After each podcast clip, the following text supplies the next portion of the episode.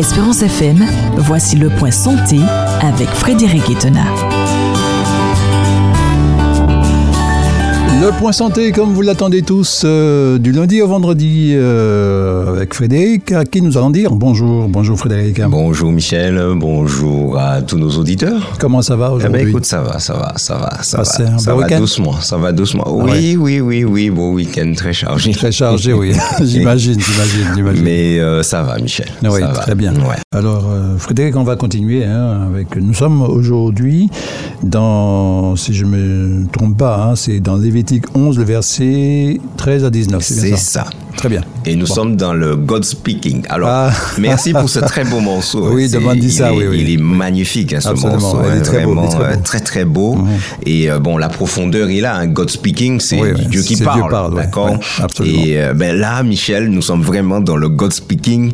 Et Ouais. j'ai beaucoup aimé aussi la pensée du jour que tu as partagée avec nous ce matin, du psaume 111, versets 2 à 4. C'est Mhm. Un texte que j'aime beaucoup. C'est- magnifique. Où euh, le psalmiste euh, parle de ce Dieu euh, miséricordieux, Mhm.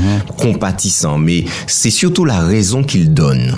Il dit que l'Éternel est miséricordieux, il a gardé la mémoire de ses prodiges. Mémoire de Et ses ça, prodiges. c'est extraordinaire, ça, tu vois. extraordinaire. Dans la parole de Dieu, nous trouvons tous ces récits extraordinaires qui ne sont pas des contes pour enfants, Mhm. mais euh, c'est euh, c'est- tous ces récits, eh ben, Dieu justement a gardé la mémoire de ses prodiges pour nous donner confiance en lui, pour euh, raviver notre foi.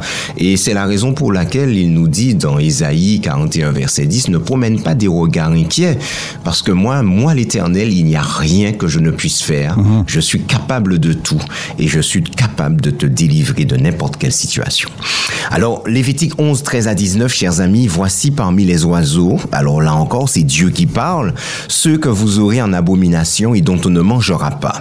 L'aigle, l'offret et l'aigle de mer, le milan, l'autour et ce qui est de son espèce, le corbeau et toutes ses espèces, l'autruche, le hibou, la mouette, l'épervier et ce qui est de son espèce, le chat huant, le plongeon et la chouette, le cygne, le pélican et le cormoran, la cigogne, le héron et ce qui est de son espèce, la huppe et la chauve-souris.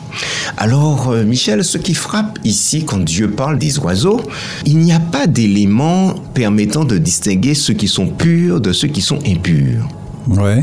comme les autres textes. Là, c'est construit différemment.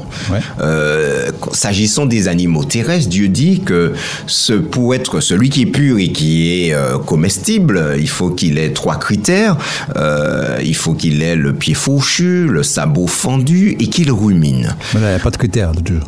Pardon? Il n'y a pas de critères, là. en soi. Là, non. Alors, euh, pour, les, pour les animaux marins, il fallait que celui-ci, euh, ceux-ci aient des écailles et des nageoires. Ouais. Et puis là, il n'y en a pas. Non, pas du tout. Par contre, l'Éternel se contente de lister une, euh, des oiseaux dont on ne mangera pas, dit-il, et que nous aurons en abomination. Alors, passons-les en revue, Michel. Oui. L'aigle. Alors, l'aigle, nous savons que c'est un rapace. On l'appelle un oiseau de proie.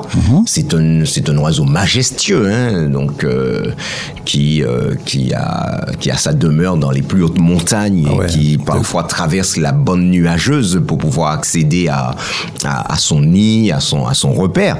Donc euh, bon, l'aigle, on connaît, il y a pas de problème. L'orfraie. Qu'est-ce que c'est que cet oiseau? Alors l'orfraie, c'est un rapace diurne à queue blanche qui ressemble pas mal à, à- à l'aigle. C'est un rapace, donc du même style, même famille que l'aigle. Oui. Michel, on va Mhm. le dire comme ça. Oui. D'accord Ensuite, euh, l'aigle de mer. Alors, bon, famille de l'aigle. Toujours, on est encore là dans... C'est un rapace. Et la même famille. Oiseau de proie. Ouais. Même famille. Ouais. Donc aigle, orfraie, aigle de mer, rapace. Milan, le Milan. Le Milan, chers amis, eh bien, lui aussi. Alors, c'est un, le Milan est un nom vernaculaire ambigu désignant en français certains rapaces de la famille des accipitridés. Ce sont des oiseaux de proie, tout comme les aigles, les faucons et les vautours. Donc, euh, bon, eh ben, aigle, orfraie, aigle de mer, milan, jusque-là, Michel, nous avons affaire à des rapaces, des oiseaux de proie. Absolument, oui. Ensuite, Dieu dit l'autour. Alors, autour, hein, l'autour et ce qui est de son espèce. Alors, c'est quoi l'autour? L'autour est le nom que la nomenclature aviaire en langue française donne à 31, euh, 31 espèces d'oiseaux qui soit appartiennent au genre Accipiter, soit constituent cinq genres. Les cinq genres, alors, Erythrotriorchis, Copifalco. Alors, c'est très, euh, c'est très barbare, hein, les noms. Alors, tous font partie, nous dit-on, de la famille des Accipitridés. Or, Michel, je viens de dire là que le Milan fait partie, c'est désigne certains rapaces de la famille des Accipitridés. Donc le Milan, c'est aussi un rapace. Alors, mesdames et messieurs, chers amis, aigle, orfraie, aigle de mer, milan, autour, et ce qui est de son espèce, là, tous ces animaux-là, ce sont des rapaces. Maintenant, on arrive sur le corbeau et toutes ses espèces. Le corbeau, chers amis, est un animal de légende. Depuis l'Antiquité et ses peuples polythéistes, donc qui adoraient plusieurs dieux, cet oiseau fait partie des mythes et des légendes. De la mythologie scandinave à la mythologie celte, en passant par les croyances bouddhistes d'Asie de l'Est et des peuples d'Amérique du Nord, le corbeau est représenté depuis des millénaires d'un bout à l'autre du globe. Cependant, corbeau est un terme générique qui désigne en réalité environ 130 espèces de corvidés, une famille de passereaux. Alors, Michel Dieu dit qu'on ne mangera pas le corbeau et toutes ses espèces. Alors là, là, le corbeau désigne en réalité environ 130 espèces de corvidés. C'est une famille de passereaux. Alors, les 130 espèces euh, ne sont pas à manger. C'est ce que Dieu dit. Oui, le corbeau et toutes ses espèces. Alors, l'espèce la plus connue, c'est le grand corbeau. Le grand corbeau est un oiseau omnivore. C'est celui qu'on voit bien, hein, qui ressemble à un gros merle. hein. C'est, il est Oui, noir, oui, oui. d'accord? C'est Mhm. lui qu'on, qu'on voit euh, le plus fréquemment. Le grand corbeau est un oiseau omnivore qui a su adapter son alimentation au milieu dans lequel il vit, ce qui prouve qu'il est un animal opportuniste doté d'une grande intelligence. Bien que, alors, écoute ça, Michel. Euh, bien que son alimentation soit principalement nécrophage ce qui signifie qu'il se nourrit principalement de cadavres d'animaux, ainsi que de nombreux insectes et autres asticots qui dévorent eux-mêmes la carcasse, le grand corbeau est aussi capable de se nourrir de déchets alimentaires laissés par les humains, de fruits, mais aussi de céréales. Il peut aussi chasser. Selon les régions, le corbeau pourra alors se nourrir de petits mammifères, de lézards, d'amphibiens, voire même parfois d'autres oiseaux. Encore une fois, l'alimentation du grand corbeau diffère beaucoup selon son lieu de vie. Nous allons nous arrêter là pour aujourd'hui. Et de même, chers amis, que, alors c'est pas de même, les, les rapaces ce sont des oiseaux de proie, et nous arrivons là sur le corbeau dont l'alimentation est principalement nécrophage. Il se nourrit de cadavres. Et en plus, s'il y a des as- déjà des asticots dans les cadavres, il se nourrit encore de ces asticots-là. Et l'Éternel nous dit, vous aurez en abomination le corbeau et toutes ces espèces, et nous l'avons vu, c'est près de 130 espèces. Eh ben, nous allons continuer demain, si Dieu veut, Michel, avec l'épervier. En tout cas, il ne mange pas le fromage comme euh, la fable de La Fontaine, en tout cas. Euh, non, non, non, non, non, non, non, non, non, là c'était une fable. Oui, absolument. Espérance FM, J'aime, Espérance FM. je like. Alors, y a-t-il l'éphéméride pour Ah oui, Michel, euh, je crois qu'on n'aura que des éphémérides ce matin. Il y en a trois. Oui, oui, oui. Ah ben, vas-y, alors. Et je pense qu'ils vont occuper le temps, euh, nos 15 minutes en ce matin. Absolument, oui. Mesdames et messieurs, chers amis, nous sommes le mardi 21 juin 2022. C'est la journée internationale de la girafe. Ah oui. Voilà, donc euh, un éphéméride qui nous fait prendre de la hauteur, là, Michel. Ça, c'est sûr. D'accord La girafe qui est l'animal de tous les superlatifs. Alors, euh, tiens-toi bien, Michel, parce que c'est parti. La girafe est le plus grand animal vivant sur notre planète. Un mâle peut atteindre 5 mètres 80. Bon, bon. Ah, c'est- c'est- c'est- 5 c'est- mètres 80, c'est c'est pas haut. rien. hein. C'est haut, ça. C'est extrêmement oui, haut. c'est haut. La tête de l'animal est perchée à 5 Cinq mètres mètres. 80. Tu imagines? Ah oui, oui, oui. D'accord? Il peut peser jusqu'à une tonne. Oui, quand même. Ouais, ouais, je pensais pas. donc, quand même. Ouais, tandis que les femelles affichent en moyenne 4 mètres 30. Elles sont à 4 mètres 30. Ouais. Et euh, euh, euh, la girafe a un cou. on va y arriver, on va y arriver, on va y arriver tout à l'heure, Michel. La girafe nous dit donc dort très peu, deux heures par jour, et encore par tranche de quelques minutes. Elle arrive ainsi à concilier digestion et surveillance des prédateurs potentiels. Une histoire à dormir debout, Michel, c'est d'ailleurs la position qu'elle choisit pour son sommeil. Elle dort debout. Et dort debout? Oui, la girafe dort debout. Ah ben non, C'est incroyable, Michel. Je ne savais pas ça non plus. Elle dort tu debout. Ouais. C'est bizarre. Alors, elle a autant de vertèbres que l'homme, c'est-à-dire sept vertèbres, malgré la taille de son cou. Par contre, chez elle, les vertèbres mesurent près de 40 cm d'épaisseur. Alors que chez l'homme, on frôle à peine les 4 cm. Donc 10 fois plus. Des fois plus, oui. Ah oui, c'est sûr. Tu, tu sais euh, quelle est la longueur du cou de la girafe, Michel? Euh, non. Non. Elle peut atteindre 3 mètres. 3 mètres. Oui, le cou seulement, Michel. Alors on fait à peine deux, on fait même pas deux mètres. Ouais. Le cou de la bête fait 3 mètres. C'est énorme. Elle peut atteindre 3 mètres.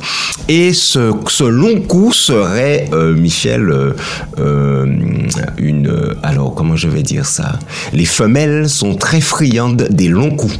Ah oui. Voilà, donc Ah. c'est plus le cou est long, plus le mâle a des chances euh, De passer, de a des chances de passer. Incroyable. Et tu as déjà vu deux girafes se battre, des mâles? Ah non. eh ben, c'est de- c'est des coups de tête avec le cou. Non, mais c'est. Cou C'est impressionnant. Ah. Ils se battent avec leur cou. Ah, c'est... Ouais, c'est des coups de tête comme ça et c'est ça, ça y va. Hein, c'est pas, ça peut être fatal hein, comme euh, comme coup et c'est impressionnant. Ah ouais. Alors on nous dit qu'on ne sait pas si la girafe est bavarde, mais en tout cas elle a une grande langue. Sa langue peut mesurer jusqu'à 50 cm, Michel. Énorme. L'organe est de couleur bleu sombre tirant sur le noir. Et elle est très efficace, la langue, pour attraper les feuilles d'acacia dont elle raffole. Mais les acacias, il y a plein de piquants. Alors, je sais pas comment ils font. Oui, oui, Alors, oui. j'ai déjà vu hein, les, les documentaires animaliers. Moi, ben, je sais pas comment ils font. Et j'en ai vu aussi parce que lorsque la girafe euh, mange les plantes d'acacia, il y a certaines plantes d'acacia qui euh, exhalent un parfum. Donc ça empêche à l'animal de manger. La... J'ai vu ça, c'était extraordinaire. Ah ouais? Parce que là, quand l'arbre dégage le parfum, eh bien, elle se dirige vers, vers un autre arbre. Vers un autre. Ouais, ouais. Donc, quand il a, elle a mangé assez. Oui, oui. Donc euh, l'arbre Bon, dégage un parfum et puis elle va ailleurs. C'est fou, hein? Bah oui, c'est fou. Mais Michel, le plus intéressant, c'est ça. La girafe est dotée d'un cœur hors norme. Ah, mais j'imagine. Le cœur peut peser jusqu'à 11 kilos. 11 Et kilos? Ouais, jusqu'à 11 kilos. Et il bat deux fois plus vite que celui d'un homme. Wow. Ce cœur est soumis à rude épreuve dans la mesure où il doit pomper 60 litres de sang par minute 60. pour irriguer la totalité du corps de la girafe. Mmh. Alors, par comparaison, Michel, nous, c'est 5 litres par minute. Oui. Ouais. Là, c'est 12 fois plus, puisque c'est 60 litres par minute. C'est- énorme. Énorme. Ouais. La girafe, chers amis, a un secret que les cardiologues aimeraient bien percer. Malgré son immense cou, elle parvient à irriguer son cerveau perché à 5 mètres du sol. Elle parvient à baisser et relever la tête sans s'évanouir et elle résiste comme un charme à une pression artérielle de 2 à 3 fois plus élevée que celle des autres mammifères. Mais on ne comprend encore on ne comprend pas encore comment la pression est régulée dans la tête quand la girafe se baisse pour boire. Ouais. On ne comprend toujours pas, Michel. Comprends pas. L'animal captive les physiologistes depuis des siècles, mais ils n'ont pas encore percé son secret. J'imagine. Eh oui. Même la NASA, n'a pas encore percé ce mystère. même la NASA est en train de faire des recherches pour comprendre l'effet de la gravité sur le système cardiovasculaire de la bête. Michel, tu as dit, euh, tu as euh, le, le texte du jour. Romains 11. Romains 11, oui. Alors tu as dit, oh, tu, as, tu as cité le verset 33, mais j'irai jusqu'au verset 36. Oui. Aux profondeurs de la richesse, Mhm. de la sagesse et de la science de Dieu. Que ses jugements sont insondables et ses voies incompréhensibles. Car qui a connu la pensée du Seigneur ou qui a été son conseiller? Qui lui a donné le premier pour qu'il ait à recevoir en retour? C'est de lui, par lui et pour lui que sont toutes choses. Le coup de la girafe. C'est un coup de maître de notre Dieu. c'est extraordinaire. et ils ne comprennent toujours pas comment ça Comment fonctionne. Comment la bête peut baisser la tête et, quand se elle se relève. Ouais. ne pas s'évanouir. Ah, c'est extraordinaire. Nous, Michel, on se lève rapidement, on est déjà étourdi. Oui, on a étourdi, oui. Mais Et là, on regarde la bête. Elle fait ça tellement 5 mètres, ouais. voilà. Et elle ne s'évanouit pas. Ouais.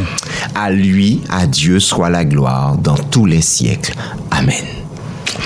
Pour terminer, chers amis, avec la girafe, hein, eh ben voilà pourquoi c'est la journée internationale, parce que c'est un animal menacé.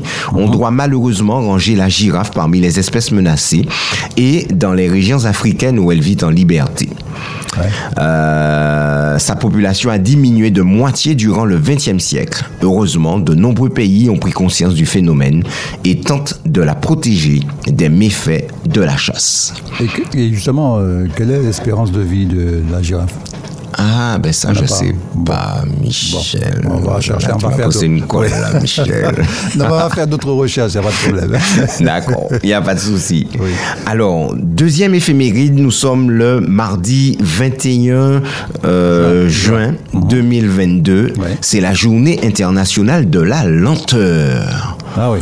Qu'est-ce que c'est que ça, Michel? Il y a plus à faire de la vie que d'augmenter sa vitesse, disait avec sagesse le grand Gandhi. Gandhi disait, il y a plus à faire de la vie que d'augmenter sa vitesse. Ralentir. Alors, euh, depuis le best-seller de, le Karl Honoré. Alors, Karl Honoré, c'est un auteur qui a écrit un livre qui s'appelle Éloge de la lenteur. Livre qui a été publié en 2005. D'accord? Alors, ralentir, ce concept n'est que toujours plus d'actualité. La journée internationale de la lenteur, ce jeudi 21 juin.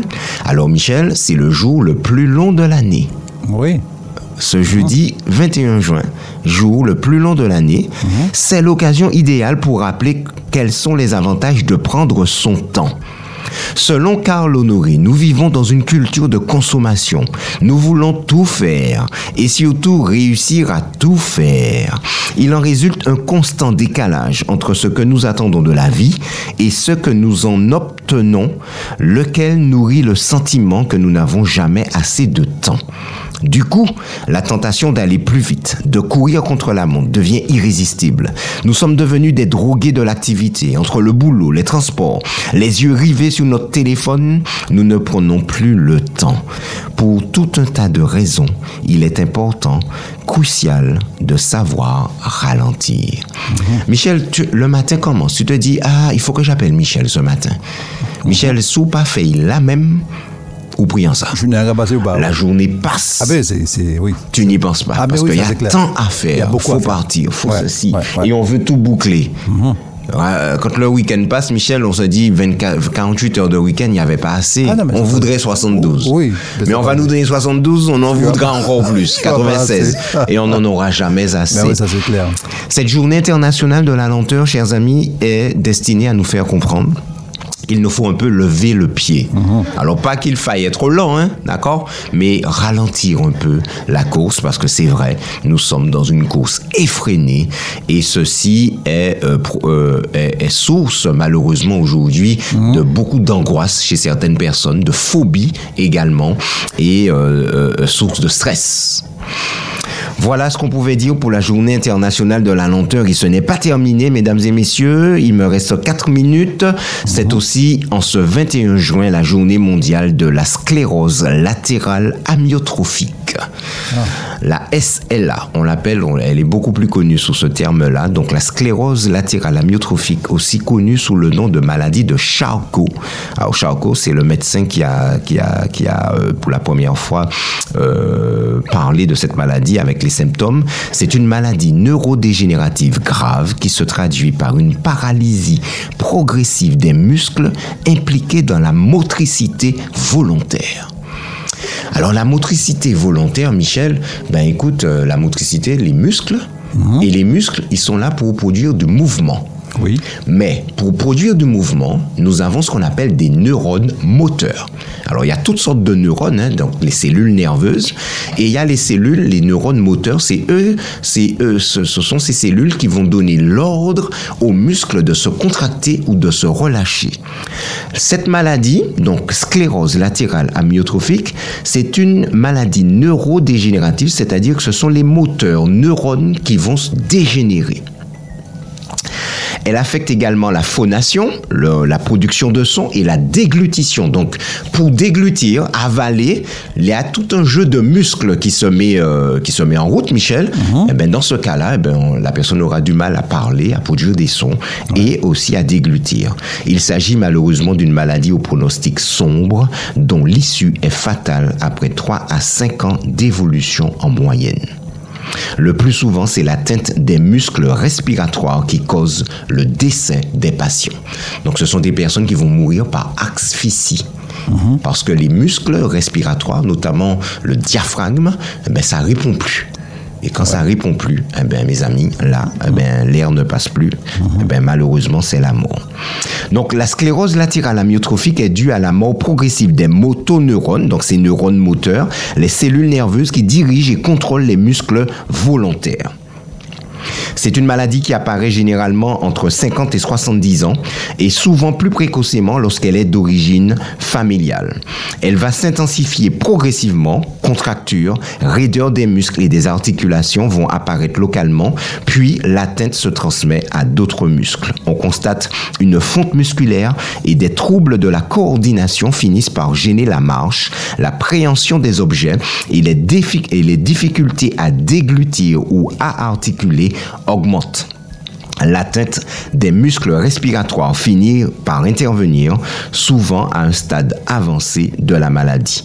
Elle précipite son aggravation et le risque de décès. Je termine avec le fait que, Michel, on ne sait pas d'où vient cette maladie aujourd'hui. Et je ne peux m'empêcher, parce que nous en avons déjà parlé, Michel, puisque nous sommes en train de parler de l'alimentation des animaux, de, de, de- oui, de la consommation plutôt des animaux.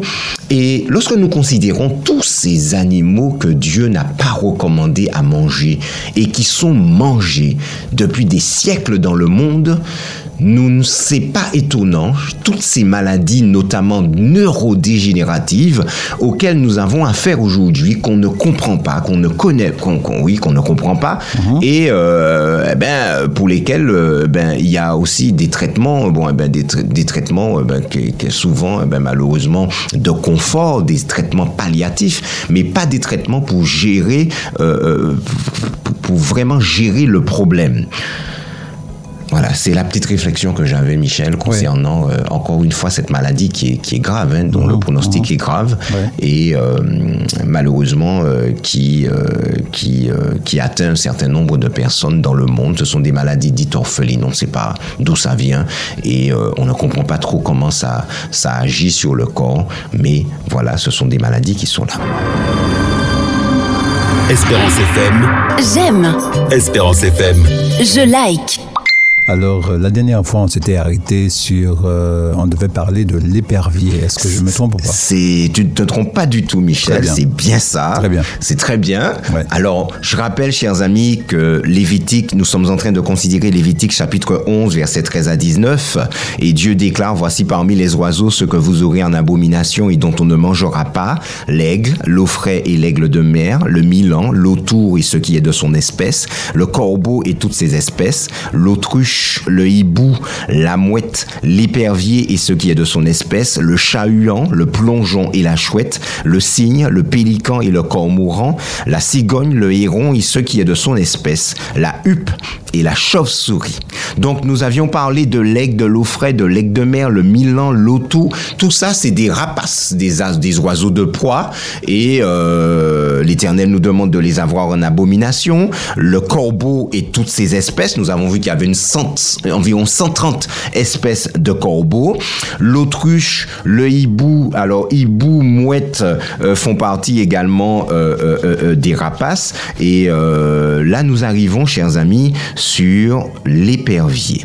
Alors, l'épervier, Michel. L'épervier, c'est aussi un rapace. D'accord? Du genre Accipiter. C'est exactement la même, de la même famille que euh, l'aigle, l'autou, le milan, etc. Donc, épervier, rapace, le Seigneur nous demande de l'avoir en horreur. Le chat huant. C'est aussi un oiseau de proie, donc rapace, de la famille des nocturnes, dont l'appel ou le cri rappelle quelque peu le chat. C'est pourquoi on l'appelle le chat huant. Mais c'est une aussi famille de... Il fait partie des rapaces. Le plongeon. Les plongeons sont des oiseaux aquatiques que l'on rencontre en de nombreuses régions d'Amérique du Nord et d'Europe septentrionale. Ils ont la taille d'un grand canard. Quand on les voit, Michel, je ne connaissais pas. Bon, j'ai fait la recherche. hein. Oui, oui, oui. Euh, c'est vrai que ça ressemble à un canard. Oui. Ça ressemble à un canard, mais ce n'est pas un canard. pas un canard. Ils ont la taille d'un grand canard, mais ces deux groupes d'oiseaux ne sont pas apparentés. Donc, plongeons et canards ne sont pas apparentés. Leur plumage est en grande partie gris ou noir et leur bec a la forme d'un poignard. Cette espèce, comme tous les plongeons, est essentiellement piscivore, c'est-à-dire qu'il mange des poissons, capturant ses proies sous l'eau à une profondeur de 10 à 12 mètres quand même. hein. Oui, quand même. Ouais, 10 à 12 mètres. Hein.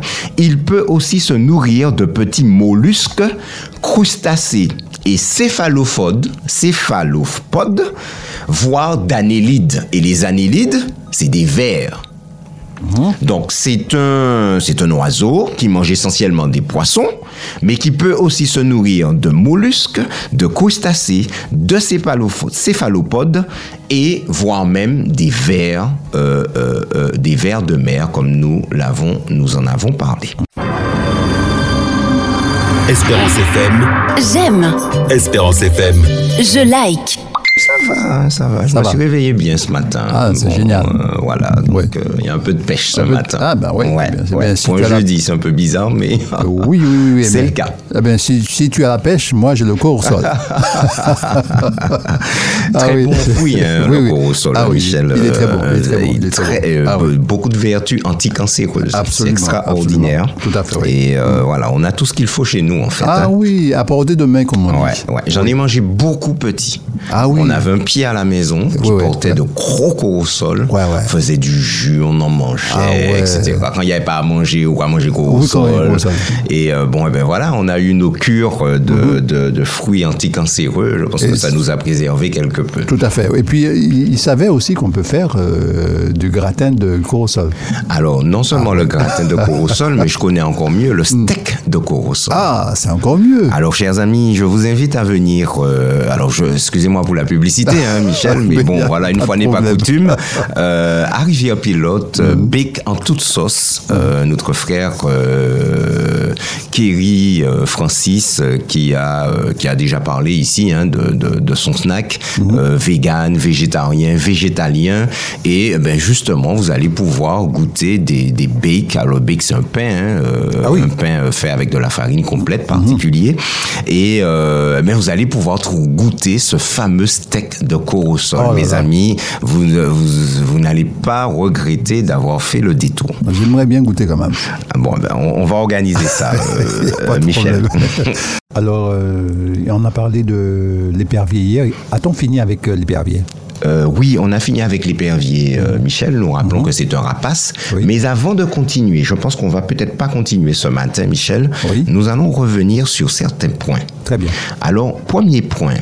Euh, tu avais posé la question, Michel, la dernière fois à propos de la girafe, Oui. l'espérance de vie de la girafe. Oui, tout à fait, oui.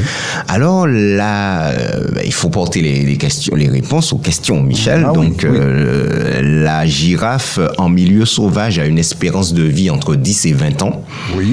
Et en captivité entre 27 et 36 ans. Oui, quand même. La girafe, quand même, ouais. Ouais, ouais, ouais, voilà. Pour ce qui est de la girafe, pour répondre à, à la question que tu avais posée. Très bien.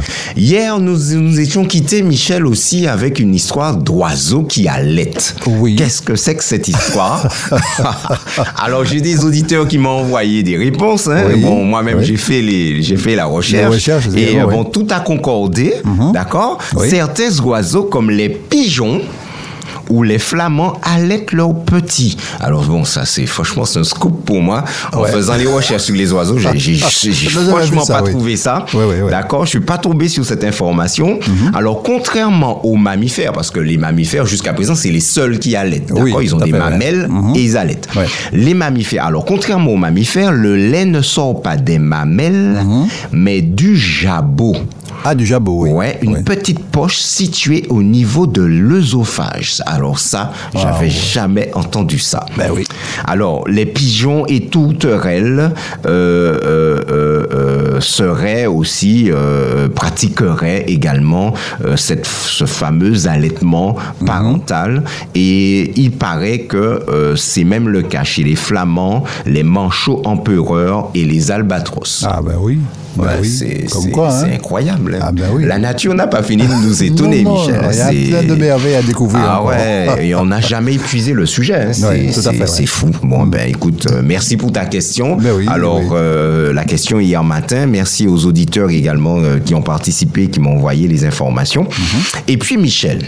Oui. Hier matin, nous avons parlé, c'était la journée euh, mondiale de réflexion sur le don d'organes Oui, et de fait. Mhm. greffe. Et euh, une auditrice m'a envoyé euh, une, une question concernant qu'est-ce que dit la Bible au sujet. Mhm. du don d'organes. Alors, il m'a semblé important, Michel, de revenir dessus parce que je pense que beaucoup de personnes se posent cette question et sont encore peut-être hésitent, hein, ne savent pas ce que ce que la Bible dit à ce sujet. Bien. Alors, chers amis. On va être clair dès le départ, la Bible n'en parle pas Ouais. C'est c'est le, le- la connaissance à l'époque où la Bible a été écrite. Alors je rappelle que le premier auteur de la Bible c'est Moïse. Moïse a, vécu aux années aux alentours des années 1500 avant Jésus-Christ, Michel. Oui. Et euh, le dernier auteur de la Bible c'est Jean, l'apôtre Jean, d'accord, qui a écrit l'évangile de Jean, mais qui a aussi écrit euh, les lettres euh, 1 Jean, 2 Jean, 3 Jean et bien entendu aussi le livre prophétique par excellence, l'Apocalypse, qui est un complément du livre prophétique aussi par excellence, qui est le livre de Daniel. Alors, entre les deux auteurs, Michel, alors l'Apocalypse aurait été écrit aux alentours de l'an 90 après Jésus-Christ, Oui. et on retrouve 1500 ans entre les deux auteurs. Donc la Bible a été écrite par un certain nombre d'auteurs sur une période allant de Moïse à Jean, donc une période de 1500 années. À cette époque, chers amis, le, au niveau médical, on n'avait pas encore la connaissance que l'on a actuellement. Euh, on n'avait pas encore euh, découvert euh, ce fameux système HLA, euh, le système de compatibilité, etc. des organes. On n'en connaissait rien. Ceci est relativement récent. Ça n'a même pas 200 ans d'existence de connaissances. Ouais. Donc la Bible ne pouvait pas s'exprimer sur ce sujet. Alors, c'est pas qu'il ne pouvait pas, puisque nous avons vu euh, Michel à Salem euh, l'hygiène. Dieu avait déjà parlé euh, de principes d'hygiène, Oui. mais euh, Dieu ne pouvait pas encore. Enfin, quand je dis ne pouvait pas, entre guillemets, c'est pas une question de puissance ou de capacité, mais il n'y avait pas de raison d'en parler, puisque ben, à ce moment-là, la pratique euh, ne pouvait se faire. Par contre, la Bible parle abondamment du sujet de la greffe botanique. La grève botanique. Oui, euh, les plantes. Oui, oui, tout à fait. D'accord. Mhm. Alors ça, oui, la Bible en parle. Donc, euh, je voudrais juste partager quelques éléments de réflexion, chers amis, euh, avec vous à ce sujet. Alors, pff, cet avis sera quelque peu biaisé, Michel, puisque euh, je vais aussi, euh, ça, ça va aller dans le sens de ce que je pense. Oui. C'est-à-dire, moi, ce que je pense aujourd'hui, euh, alors, de ma, de, de, en tant que chrétien, D'accord, en tout premier, d'accord, puisque j'ai d'abord été euh, chrétien, un adventiste du septième jour, euh, avant d'être un infirmier, le- ma profession. hein. Donc, euh, je vais parler sous couvert de ces deux, euh, des- de, de, de, de- alors, de ces deux prérequis. Alors, en tant qu'adventiste du septième jour, m'appuyant sur la parole de Dieu, mais en tant aussi que par rapport aux connaissances que j'ai en tant que professionnel de santé, euh, la Bible ne semble pas en- en- en- ne semble pas s'opposer à la greffe ou au don d'organes. D'accord? Oui. Euh, Pareil, le don de sang. Nous savons que certains, certains de nos amis, euh, certaines autres dominations, euh, dénominations, pardon, euh, n'acceptent pas euh, la transfusion sanguine. Euh, pour nous, nous ne croyons pas, euh, selon ce que dit la parole de Dieu, que la Bible s'oppose au don de sang. Alors je rappelle que le don de sang, chers amis, aujourd'hui, il y a toute une batterie d'examens qui, qui, qui, qui est faite hein, sur, euh, sur le sang avant de le transfuser à quelqu'un d'autre. Il y a euh, beaucoup de précautions qui sont prises. Ça n'a pas, certains me diront, ouais, mais ça n'a pas empêché le scandale du sang contaminé. Mais là, je parle, on parle de la méchanceté des hommes. On parle pas ici de choses qui existent et qui empêchent, qui nous, qui, qui, sont des garde-fous euh, pour préserver la vie de l'autre. Et il y a le don de sang. euh, on peut lors de Michel, une opération à cœur ouvert, par exemple, euh, quelques mois, enfin même pas quelques mois, quelques semaines avant l'opération, cette personne va donner de son sang, mais c'est pour elle-même. Pour l'opération, Michel. Oui, oui, Et oui. puis, il y a les cas d'urgence ou euh, les accidents graves, etc., où on est de, vraiment devant l'urgence. Et euh, euh, ben là, si on n'a pas de sang pour sauver ces personnes, si elles ont perdu énormément de sang, eh ben c'est la mort. Donc, le don de sang permet de sauver aujourd'hui des vies. Nous avons des personnes qui sont aussi euh, en aplasie médulaire. L'aplasie médulaire, c'est quoi? Au niveau de notre moelle osseuse. Dans les os, ce sont les- c'est la moelle osseuse qui va fabriquer les éléments figurés du sang. Donc les globules rouges, les globules blancs, les plaquettes. Nous avons des personnes dont la moelle osseuse n'est plus à même de fabriquer ces éléments figurés du sang et il faut leur apporter cet élément. Sinon, ces personnes vont mourir également. Euh, les, pla- les globules blancs permettent euh, de protéger le corps et si ces personnes n'ont pas de globules blancs, elles sont vulnérables à la moindre maladie qui pourrait les emporter. Donc le don de sang permet de les sauver et puis bien entendu aussi les plaquettes, les plaquettes qui servent euh, à colmater dans le cas euh, d'une d'une éraflure, une plaie, etc. Et ces personnes ont un risque accru d'hémorragie. Sans plaquettes, eh ben, le don de plaquettes, ce qu'on appelle le don en aphérèse, permet également de pouvoir euh, euh, euh, aider ces personnes. Donc, grâce à la connaissance que Dieu a donnée à l'homme, chers amis, euh, on a la possibilité aujourd'hui, par la connaissance qu'on a du corps humain, de pouvoir venir en aide aux autres. Et le don d'organes, ou greffe fait partie de cette connaissance. Donc la greffe, chers amis, c'est le transfert de tout ou partie d'un organe appelé greffon à un tiers qui en a besoin. On pratique aussi ce qu'on appelle les autogreffes, Michel. C'est-à-dire le transfert d'un greffon dans un même corps Ah oui. c'est-à-dire de peau, etc. Donc il y a plein oui. de voilà. euh, moi, euh, j'ai euh, bah, je- imagine j'ai un accident et puis j'ai j'ai je suis mutilé au niveau du visage. Mhm. On pourra prendre un peu la peau de la jambe, etc. Ah, pour, pour, pouvoir refaire ouais. mon visage. Ouais, Donc ça, ça. Mhm. s'appelle une autogreffe. Alors à part cela, hormis les autogreffes, on sait greffer couramment six organes le rein, le foie, le cœur, le poumon et le pancréas. Euh, pancréas et intestin, pardon, ça fait six. Ouais. Rein, foie, cœur, poumon, pancréas et intestin. Le rein à lui seul représente 60% des greffes réalisées aujourd'hui. Et on compte en 2015, en- en- on comptait en 2015 en France 5746 personnes griffées, soit plus de 30% qu'il y a 10 ans. Malheureusement, l'heure est passée très vite, Michel. hein, donc, euh, il y avait au moins quatre éléments euh, sur lesquels je voudrais, euh, je voulais revenir. Nous continuerons demain matin si Dieu veut. Je crois que c'est une question qui est très importante, d'autant où nous, que c'était hier la journée de réflexion. Cette réflexion se poursuit. Je pense que beaucoup de personnes se posent encore des questions et il est important, Michel, que nous puissions prendre le temps d'apporter euh, ces éléments de réflexion. Nous verrons hein, qu'il s'agit de réf- d'éléments de réflexion, mais que la réponse finale, le choix final appartient à tout un chacun et chacun doit le faire, chers amis, en toute objectivité et sans récrimination, sans perdre son, son crainte euh, de, de, de quoi que ce soit, de qui que ce soit. Voilà, la, la réponse finale et le choix nous appartiennent, mais je voudrais partager avec vous quelques éléments de réflexion et ça, nous allons le faire demain matin si Dieu veut. Espérance FM vous propose de retrouver le point santé du lundi au vendredi à 7h15 avec Frédéric Itena.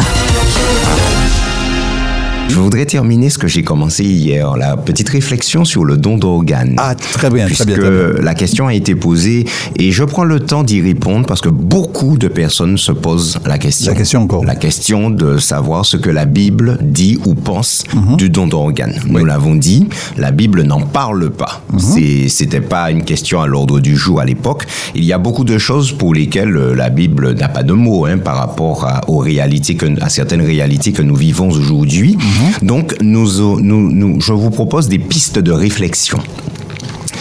Alors Michel, premier élément, la responsabilité du corps. À la question, à qui appartient le corps, Michel?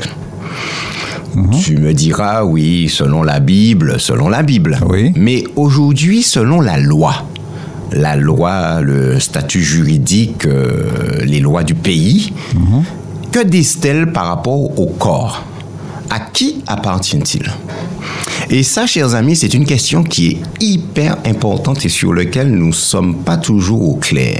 Oui, tout à fait. Mon corps m'appartient-il? Alors, on entend beaucoup de personnes déclarer que leur corps leur appartient et qu'ils en font ce qu'ils veulent. Mhm. Eh Ben, c'est pas si simple que ça. C'est pas si simple que ça. Parce que notre corps, bien qu'il nous appartienne d'une certaine manière, nous n'avons pas tous les doigts On sur n'a ce pas tout corps. le doigt, tout à fait.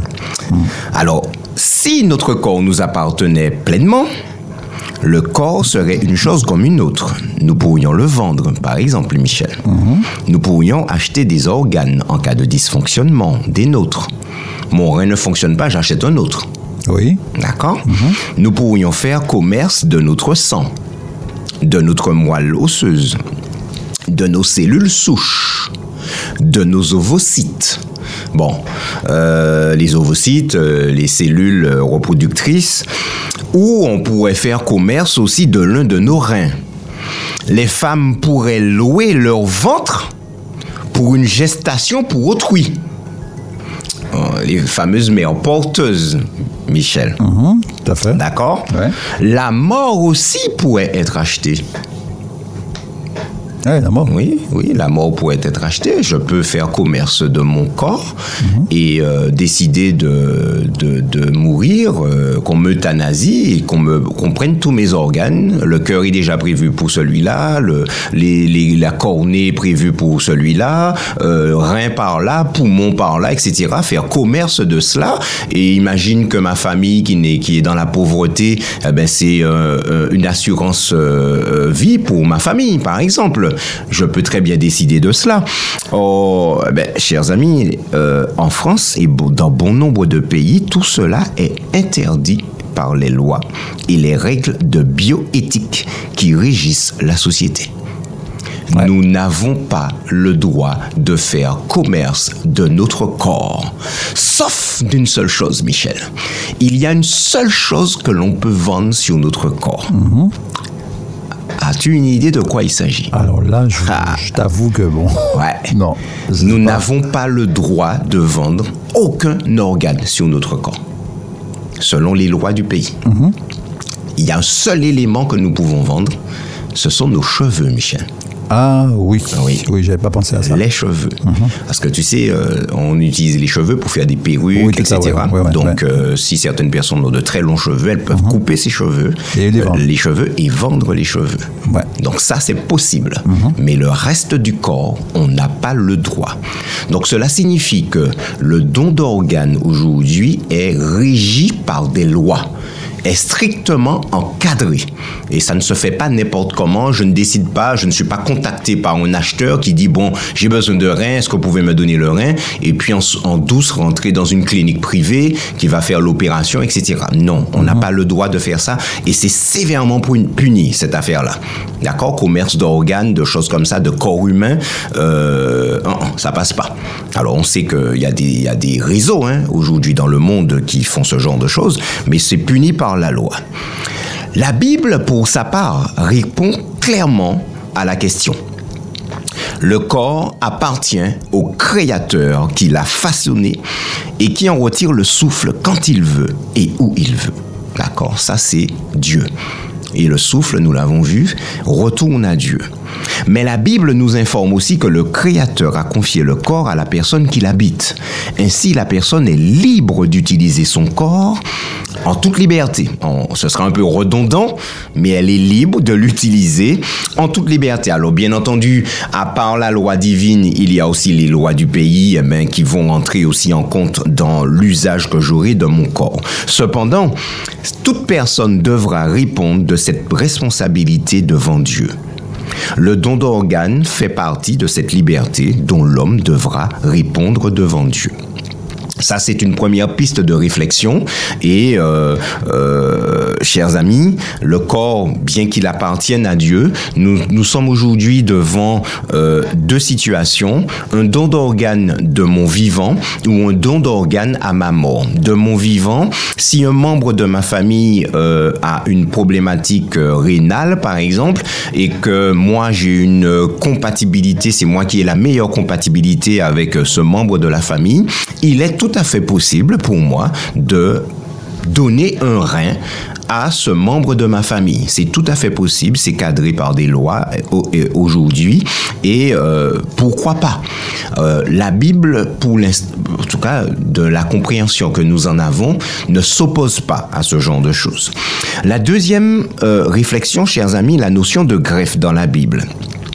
Il est important de souligner que la Bible parle abondamment du sujet de la greffe botanique et pour des sujets théologiques majeurs. Jésus aborde la notion de greffe dans Jean 15 quand il parle de la parabole fondamentale du cep et des sarments. Paul utilise aussi euh, la notion de greffe pour parler d'une autre notion fondamentale, celle de notre union avec le Christ dans Romains chapitre 6, ou encore euh, Paul parle encore de l'intégration de l'Église au plan rédempteur de Dieu dans Romains chapitre 11. Ce qui montre que, qu'en quelque part, la notion de greffe est bien connue de Dieu et, et qu'en quelque part, euh, euh, il n'y a pas, pas d'antinomie euh, biblique pour la notion de greffe. Alors c'est vrai que les plantes et les êtres humains, c'est deux choses différentes, mais la Bible ne semble pas, ne semble pas, je dis bien, hein, ne semble pas, et encore une fois, chers amis, nous ne, nous, nous, nous, ne parlons pas avec, nous- ce ne sont pas des paroles d'évangile, hein, ce sont des pistes de réflexion. Donc la Bible ne semble pas en, en contradiction avec la notion de greffe. Alors bien entendu, dans tout ce que nous faisons, soit que nous mangions, soit que nous buvions, soit que nous fassions quelque autre chose, faisons tout pour la gloire de Dieu, tant que nous restons dans un domaine qui donne la gloire à notre Dieu, pourquoi pas? Troisième, euh, nos pistes de réflexion, Michel, la valeur du don de soi. Jésus précise dans Jean chapitre 15 qu'il n'y a pas de plus grand amour que de donner sa vie pour ses amis. Pouvoir offrir un organe, euh, bon, dans la mesure de ses possibilités, bien entendu, on en a deux, on en, on en offre un, pourquoi pas? À ma mort, eh ben, si euh, euh, euh, mon cœur peut être récupéré, mes reins peuvent être récupérés pour permettre à d'autres de vivre ou encore de mieux vivre, mais pourquoi pas? Accepter le sacrifice du corps, donc a fortiori d'une partie du corps, c'est-à-dire un don d'organes, est en corrélation, selon nous, avec l'enseignement biblique. Et Jésus lui-même a, a, a, nous a proposé le sacrifice ultime, Michel, puisqu'il est mort pour nous, il a offert son corps, il a offert sa vie pour nous. Et enfin, chers amis, dernier élément de réflexion, c'est l'espérance de la résurrection. La Bible, alors certaines personnes craignent que se disent ah non non non Dieu m'a donné deux reins, je veux mourir avec mes deux reins. Quand je vais ressusciter, il faut que je ressuscite avec mes deux reins.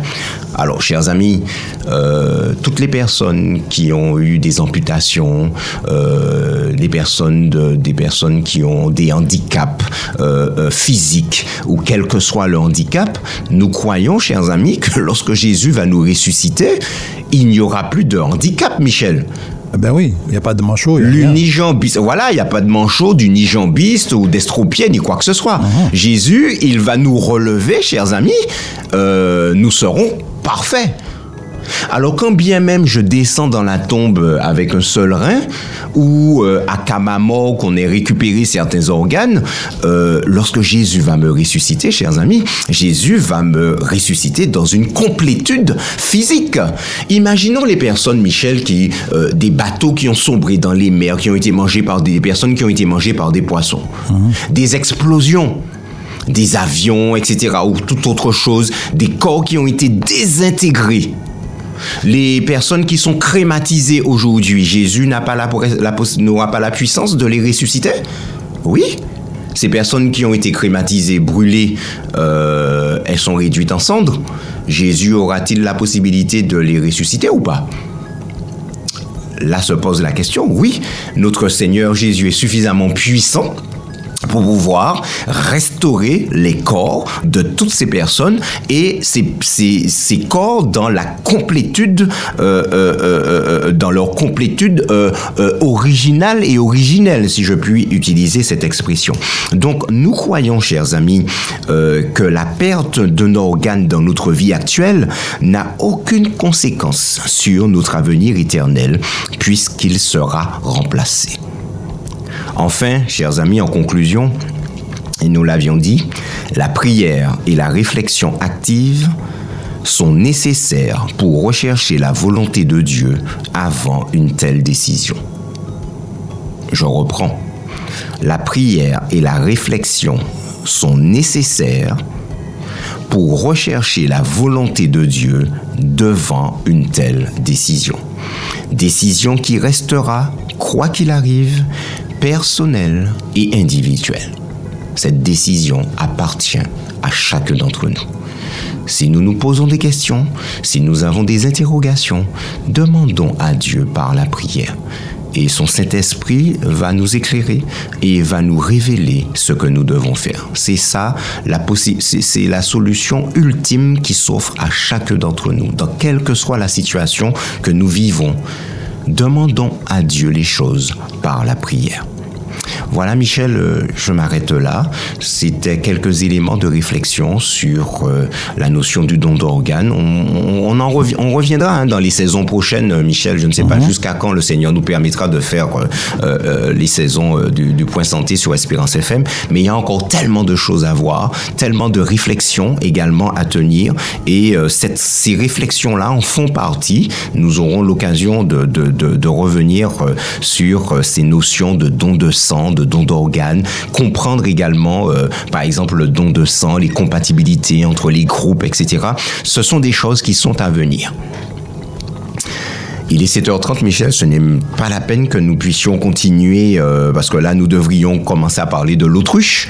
Mais euh, ben, ce sera pour lundi, si Dieu veut, après un week-end bien mérité, Michel. Très bien, très bien, Frédéric. Ça, c'est, je te l'accorde, hein, ça, c'est sûr. Tout le monde ne va pas se reposer, mais euh, je crois que bon, ben, c'est quand même le week-end. Ok, alors Frédéric, on te remercie déjà. Et puis, si vous n'avez pas entendu le point santé durant cette semaine, vous pouvez le faire dimanche à partir de 12h sur Espérance FM. Et quant à toi, Frédéric, on te souhaite euh, bien un bon week-end.